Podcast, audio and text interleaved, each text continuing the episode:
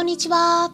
サラホリスティックアニマルクリニックのホリスティック獣医サラです。本ラジオ番組ではペットの一般的な健康に関するお話だけでなくホリスティックケアや地球環境そして私が日頃感じていることや気づきなども含めて様々な内容でイギリスからお届けしておりますさて今回はうちの猫ジョバンニのその後の経過についてお伝えしたいと思いますまあ、最近ねあのジョバンニの調子が良くないということで皆さんにもお伝えしたところなんですけれどもまずね症状としては、まあ、難便便が緩くなることが続いているんですね。で良い形のね便をする時もあるんですよただ時々難便になるっていったような感じなんですね。でもしも同じようにそういった難便とかあとは下痢に悩んでいる飼い主さんがいらっしゃったら、うちの猫のジョバンニに家で行っているケアについて今回具体的にお伝えしますので最後まで聞いていただいて是非参考にしてもらえたら嬉しいです。でねジョバンニはねあの、まあ、今回ね今回あの初めてねお伝えしてちょっとびっくりされた方もいらっしゃると思うんですけれども実はですねこの腸の炎症とかあと時々下痢するとかねそういったことはもう結構前から起きてたんですね多分もう23年くらい前からになるかなと思います。で結構ね血も出てて、うん、血便も血便も出てたんですがあの手使い食に切り替えてからもう血が全然出なくなってで日によってはねきちんとした形の便も出るようになってたんですけれどもまあ今年に入ってからですね、うん、そのちょっと日本にね戻ってた時にお世話をお願いしてたキャットシッターさんの不注意でおもちゃをね食べてしまった事件があってそこからちょっと調子が悪くなってしまったんですね。うん、でね結局おもちゃは出てきたんですけれども、うん、吐いたのとあと便からも出てきたんですね。うん、そのそれまでねちょっとね吐いたりとか結構してたんですね。うん、で出るまでにちょっと時間がかかってたんで、まあ、ちょっと炎症が起きてきてしまったんだと思うんですよね。うん、ただ出したはいいんだけどその後もね調子がずっと悪くてでまあ今までね栄養の方とかあとハーブとホメオパシー、まあ、そういったものを与えてきてで時々ね難便をするとかまあいい便もするっていう感じでねやってたんですけれどもまああのちょっと体重が減ってきてしまってたんで、うん、でイギリスでね動物病院に連れてって検査を受けたんですね。うん、でその時に鎮静剤を与えていたので、動物病院では全然泣くこともなくてで検査の時はもう完全に獣医さんに引き渡したんですけれどもまあ後から聞いても全然ねすごくおとなしかったっていうふうにおっしゃってもらっててたんですけれどもまあただね帰ってからもう下痢を何回もしました。それまでね下痢とかなかったんですよ。その便が緩くなるくらいだったんですね。で一気に悪化したんですね。やっぱりね動物病院に連れていくとそういうことがあるんですよね。まあやっぱりストレスもあるんだと思います。でそこからでもね回復は早かったです、うん、結構ねあの私の方でハーブで対応させてあとホメオパシーも与えてね対応させてもらったんであの1日ぐらいですぐ収まりました、うん、でえっ、とでねまあ、イギリスで検査を受けてきて、えー、どうだったかその結果をねお伝えしたいと思うんですけれどもまずね血液検査をたくさんしたんですね。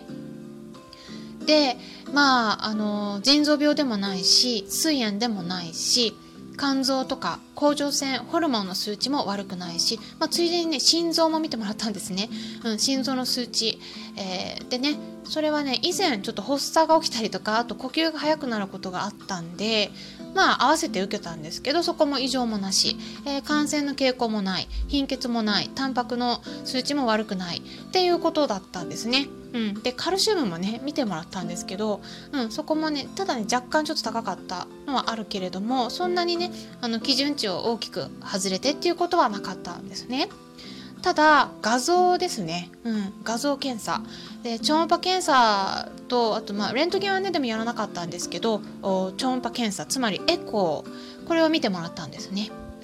で、えー、私もね獣医師だっていうのをお伝えしているので画像をもらったんですね。まあそしたらね明らかなしこりは見つからなかったんですけれども小腸の壁が熱くなって腫れていてで、えー、形がね一部崩れてるところがあったんですね。でかかりつけの先生ともお話ししたんですけれどもまあ私の考えと同じで、まあ、今出ている結果からね考えられるのは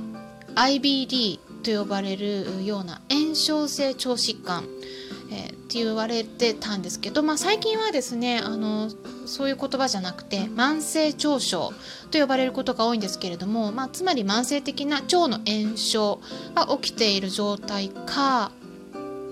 もしくは消化器型リンパ腫、まあ、これのどちらかになるっていうことなんですね。うん、で、まあ、これをねきちんと診断するにはあの細胞診とかね病理の検査が必要になってくるんですね。うん、ただちょっとね私はそこまで希望しなかったんです。まああのねこれ何箇所もね刺さないといけないんです1箇所だけでねすぐにわからないこともあるんででちょっとねやっぱ負担があります。でこれはね獣医さんが聞いたら、まあ、獣医さんだったらね多分やるべきだっていうふうに皆さん言うと思うんです。わかります。うん。あの特に西洋医学バリバリの獣医さんとか腫瘍科がんを見てる先生とかはねきっとそうだと思うんですね。で緩やかに進行していくタイプの消化器型リンパ腫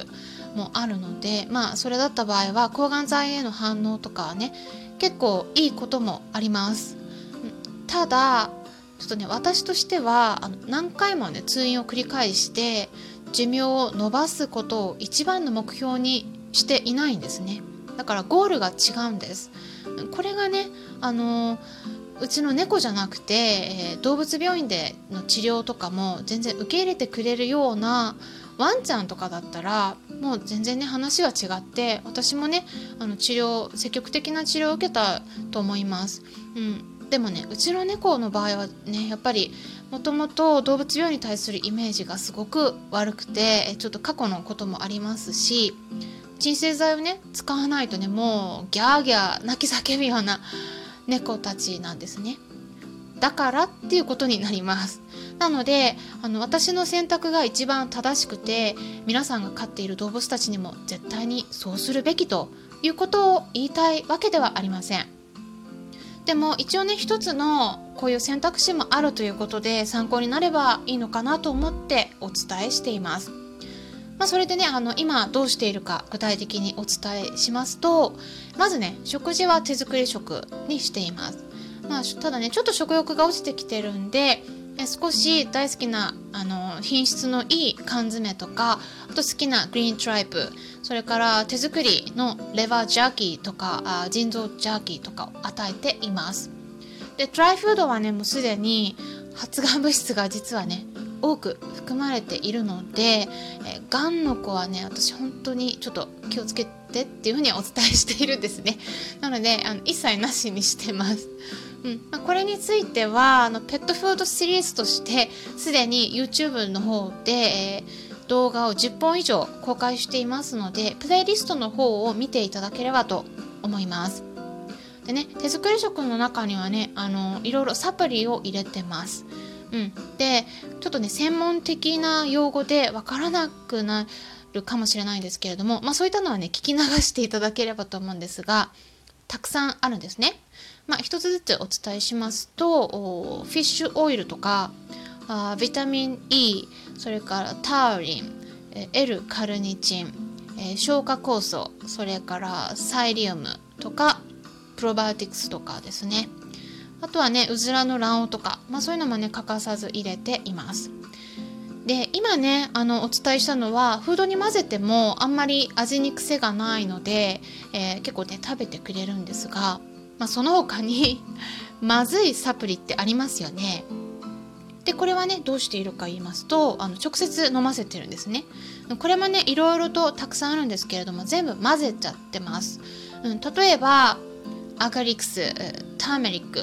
ブラックペッパー、バーベリー、オレゴングレープ、ボスウェリア。これはあいわゆるフランキンセンスですね。あとはリコリスとか亜鉛とかビタミン B 群とかマヌカハニーとか、まあ、そういったものですね。で、えー、まあ、これはねあのいろいろあの薬を美味しくする方法があるので、えー、それでいろいろと混ぜていくと、うん、全然大丈夫です。うん、あので奥に入れちゃうんですね口のなるべく奥の方に液体でピュッて入れちゃうんですね、うん、そしたらねあのそこまであのまずいような顔しないです。うん、これ飲ませ方はまた別のあのラジオ番組で配信したのがあるのであと YouTube の方でもあるのでえ気になる方は合わせて参考にしてもらえればと思うんですけれども特にねハーブとかは混ぜるとセナゼイ効果といって効果がね何倍にも上がるんですね。なので混ぜた方がいいです、うん、あとはねあの体重が減ってるんですけれども、まあ、結構元気はあるんですね。うん、ホメオパシーとかも使っているのであの、ね、そうすると、まあ、結構こういうことあります。数値が高いのに結構元気にしてたり最後までご飯を食べてくれていたり、まあ、そういったことがあるのでご家庭でやれることっていうのはね本当にたくさんあるんです。